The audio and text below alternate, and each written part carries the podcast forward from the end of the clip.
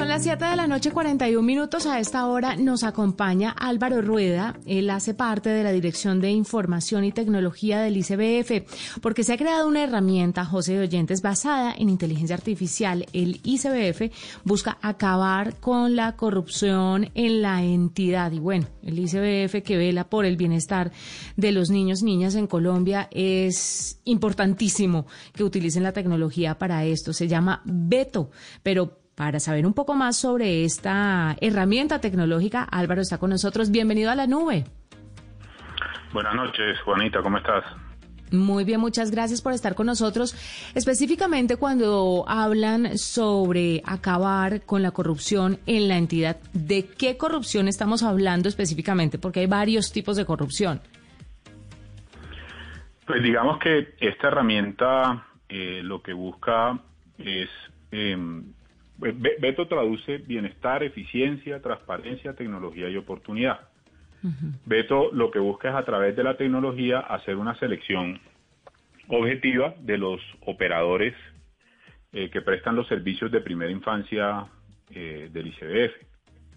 Eh, estos operadores atienden a los niños entre 0 y 5 años y em, digamos que para esta oportunidad Beto trabajó unos servicios específicos eh, del ICBF que se llaman los Centros de Desarrollo Infantil, el desarrollo infantil en medio familiar, los hogares infantiles y la atención propia e intercultural, eh, que son pues unas modalidades específicas del ICBF para, para los niños entre 0 y 5 años.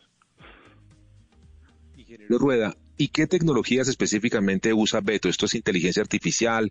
¿Esto es blockchain? ¿Cómo cruza la información para saber efectivamente que hay un posible caso de corrupción en alguno de los centros de operación del IGBF a nivel nacional?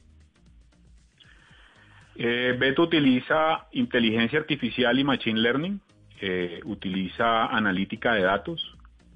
Eh, él se basa en un data lake donde se transfieren todos los datos de los sistemas transaccionales del ICBF, entre esos el Banco Nacional de Oferentes, eh, el sistema de contratación del ICBF, eh, utiliza también una fuente de datos que se llama IDEAS, que mide la calidad de la prestación de los servicios de los operadores, y también eh, tiene acceso a una base de datos de sancionados. digamos que hay un proceso interno mediante el cual eh, la entidad, eh, eh, cuando se presenta algún problema en la prestación del servicio, generan unas sanciones a esos operadores. De esta manera el sistema cruza todos los datos y al momento de evaluar con objetividad la selección de, un oferente para prestar servicios, puede validar ese tipo, ese tipo de información y así contener alguna situación que pueda eh, terminar en la selección de un oferente equivocado, bien sea eh, que ha tenido problemas de calidad en los servicios o que ha tenido sanciones eh, o que ha tenido suspensión de su personería jurídica. Entonces, de esta manera, pues Beto garantiza que la selección, con el cruce de los datos, pues seleccionamos los mejores prestadores. Claro. Eh, señor Rueda, le quiero preguntar, una vez detecta Beto los mejores o detecta los que no son los mejores eh, operadores según las capacidades operativas y financieras y requieren hacer un cambio, ¿cómo van a garantizar que se ejecute lo que la herramienta ha detectado? porque es que en muchas ocasiones la corrupción puede estar, no, no estoy haciendo ninguna acusación, pero se sabe que la corrupción puede estar dentro de la misma entidad y la herramienta puede detectarlo, pero si no se hace nada desde adentro, ¿cómo no se pierde un poco como la inversión en Beto y el desarrollo de esta herramienta entonces?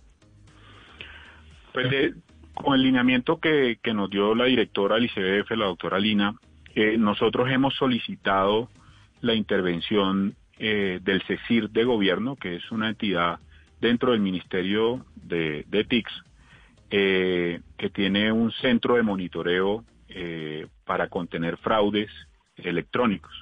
Está integrado en ese equipo también el DNI, la Dirección Nacional de Inteligencia, el C4 de la Policía, y ellos nos han estado ayudando a monitorear desde que empezamos a desarrollar Beto, pues que no sea sujeto de ninguna intervención eh, de personas inescrupulosas, tanto externas como internas. O sea, la, seguridad de, de, Beto, digamos que ha, ha sido, eh, digamos, robustecida por, por estas entidades. Adicionalmente, en la arquitectura, eh, Beto funciona en la nube, él trabaja en la nube de Azure, de Microsoft, y hemos tenido acompañamiento también de Microsoft para garantizar las mejores prácticas en la definición de la arquitectura y en la implementación del código eh, que ejecuta Beto. Entonces, digamos, de esa manera nosotros garantizamos que al momento de, hacer la selección, pues no nos han inyectado código malicioso que de pronto pueda tergiversar el resultado. Rueda, hablemos ahora de resultados. Eso que ve uno en las noticias que, empiezan a caer bandas eh, de corrupción en el PAE, en el ISBF a nivel nacional, en Santander, en la costa y demás, ¿eso es obra de Beto? ¿Eso es gracias a la tecnología? No, no, señor. El Beto, Beto hasta ahorita corrió el proceso de selección eh, para la prestación de los servicios de, primera infancia. Nosotros, digamos, logros importantes desde el año pasado, eh, Beto hizo una focalización y encontramos 161.500 nuevos niños que nunca habían accedido a la educación inicial de calidad que presta el ICBF. Ese fue el primer logro de Beto. Eh, digamos que Beto se ha concentrado eh, eh, no en destapar temas de corrupción como los que usted está planteando, sino en contener para que no se metan al interior de este proceso de selección en particular para este año en los servicios de primera infancia. Entonces, Beto eh, primero encontró esos 161.500 niños y ahorita eh, el, otro, el otro logro de Beto es que adjudicó 1.153 eh, contratos. Y esos contratos los, los adjudicó o, están en proceso de adjudicación cumpliendo al pie de la letra las normas y las normas internas que definieron para la selección de esos, de esos oferentes, que tienen como, como pilar fundamental eh, eh, evaluar la experiencia en la atención de la primera infancia en los territorios, eh, evaluar la calidad basada en la, en la, buena calificación de la prestación del servicio, que no tengan sanciones, entonces premia a quien no tiene sanciones y le da mayor puntaje, y selecciona a los oferentes que tienen la mejor competencia operativa y financiera dentro de los mismos rangos. Entonces, digamos que de manera asertiva Beto se ha concentrado en, escoger a los mejores operadores eh, y pues obviamente en el camino va evidenciando situaciones complejas que pues en su momento se trasladarán a las entidades. Pero el objetivo principal ha sido eh, seleccionar a los mejores operadores. Y me imagino, ingeniero eh, Rueda, por lo que uno ve también que hay gente que aprecia Beto, pero hay otros que no juegan tan bien, no son tan legales y que no ven en Beto y en la tecnología pues eh, algo chévere. Y por eso uno ve a veces algunas críticas al respecto, no?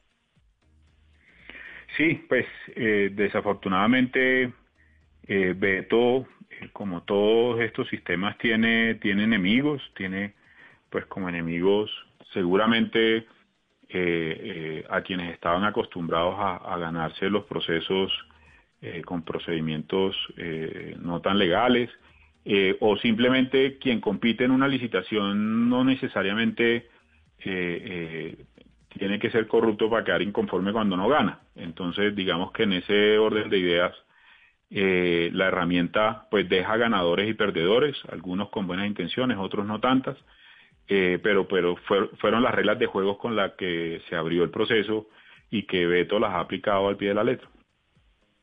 Finalmente, Álvaro, cuéntenos un poquito, ya con la experiencia de utilizar Beto, ¿qué otras herramientas tecnológicas o qué otra innovación o qué otra actualización se le puede hacer a Beto que ustedes vean que con esta tecnología puedan llegar a solucionar? ¿Qué, qué otros factores ven y dicen, ah, con Beto pudimos esto, tal vez podamos hacer aquello? ¿O todavía están muy metidos en lo que Beto está haciendo en este instante? No, ya, ya estamos pensando en la evolución de Beto. Eh, hay un lineamiento muy claro de la directora. Nosotros implementamos una app que se llama Bienestar App. Eh, ya ustedes las pueden encontrar en las tiendas eh, de Google y de, Apple. Eh, y esa, esa app inicialmente la estamos implementando para medir la calidad en la prestación del servicio. Lo que pretendemos con esa app es eh, en la entrega de las raciones que hoy en día con la pandemia se están entregando raciones para preparar eh, a los niños. Esas raciones las vamos a controlar a través de Bienestar App y vamos a poder medir directamente con el beneficiario o con los acudientes de los beneficiarios la calidad, la oportunidad eh, y la completitud de, esas raciones. De esa manera vamos a poder, digamos, hacer como un feedback y poder medir eh, ya con la evaluación directa de los beneficiarios y no y no pues eh, a través de, un tercero o muchas veces en la entidad se acostumbraba que esa ese feedback lo daban eh, los mismos operadores sí que decían pues yo sí entregué a tiempo pero pues ir al terreno es distinto y más cuando cuando quien entrega la información son los mismos acudientes de los beneficiarios. Esa app también la estamos impulsando y la queremos integrar con Beto para que Beto haga inteligencia artificial sobre esa información también. Pues aquí estaremos muy atentos cuando ya la tengan lista y podamos comunicárselo a los oyentes. Álvaro Rueda hace parte de la Dirección de Información y Tecnología del ICBF y nos cuenta sobre Beto, una herramienta basada en inteligencia artificial con la que el ICBF busca acabar con la corrupción en la entidad. Son las 7:52, hacemos una pausa. Usted está escuchando la nube.